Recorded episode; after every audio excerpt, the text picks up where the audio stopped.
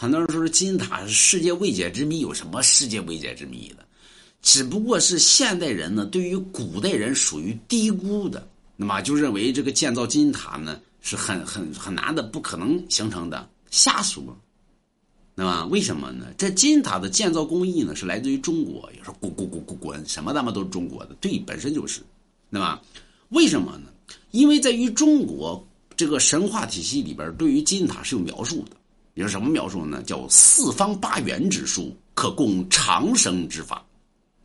所以从秦始皇开端呢，一直在找这个能力，就是何为四方八圆。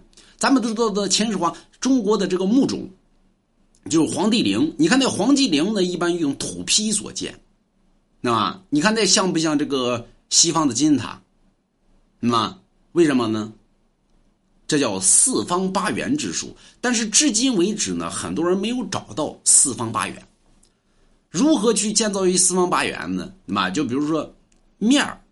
底是四底，就你看那金字塔的底是四个底，对吧？有人说不三个底吗？呸，妈那是四个底，对吧？面是八个面有人说不四个面吗？呸，那 那是八个面那么所以对应于天，直射于这个这个天上的二十八星宿，对吧？天狼星那是远，所以这叫四方八圆，可助长生之法。所以，为什么在于埃及的法老里边呢？很多很多这个电影电视剧里边描述呢，进了埃及金字塔呢，最后呢，这是死而复生，对吧？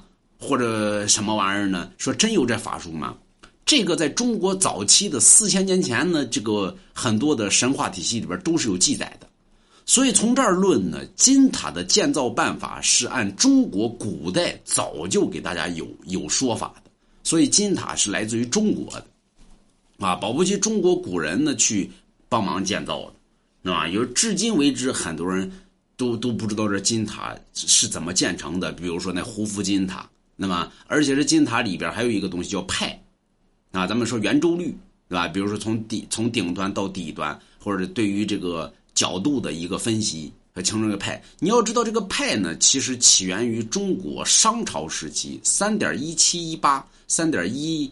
一六一七三点一六一九，啊，这是最早对于派的描述，就是圆周率，所以起源于商周朝时期，而这是最早中国人记载的，而并非于国外的，那么，所以从任何的东西一方面去论呢，那么，都来中国的，世界文化都是来自于华夏文明，那么你不信？不信，咱走着瞧。五十年之后，绝对有人会提出这个东西，那么全世界的文明最后都归于华夏文明。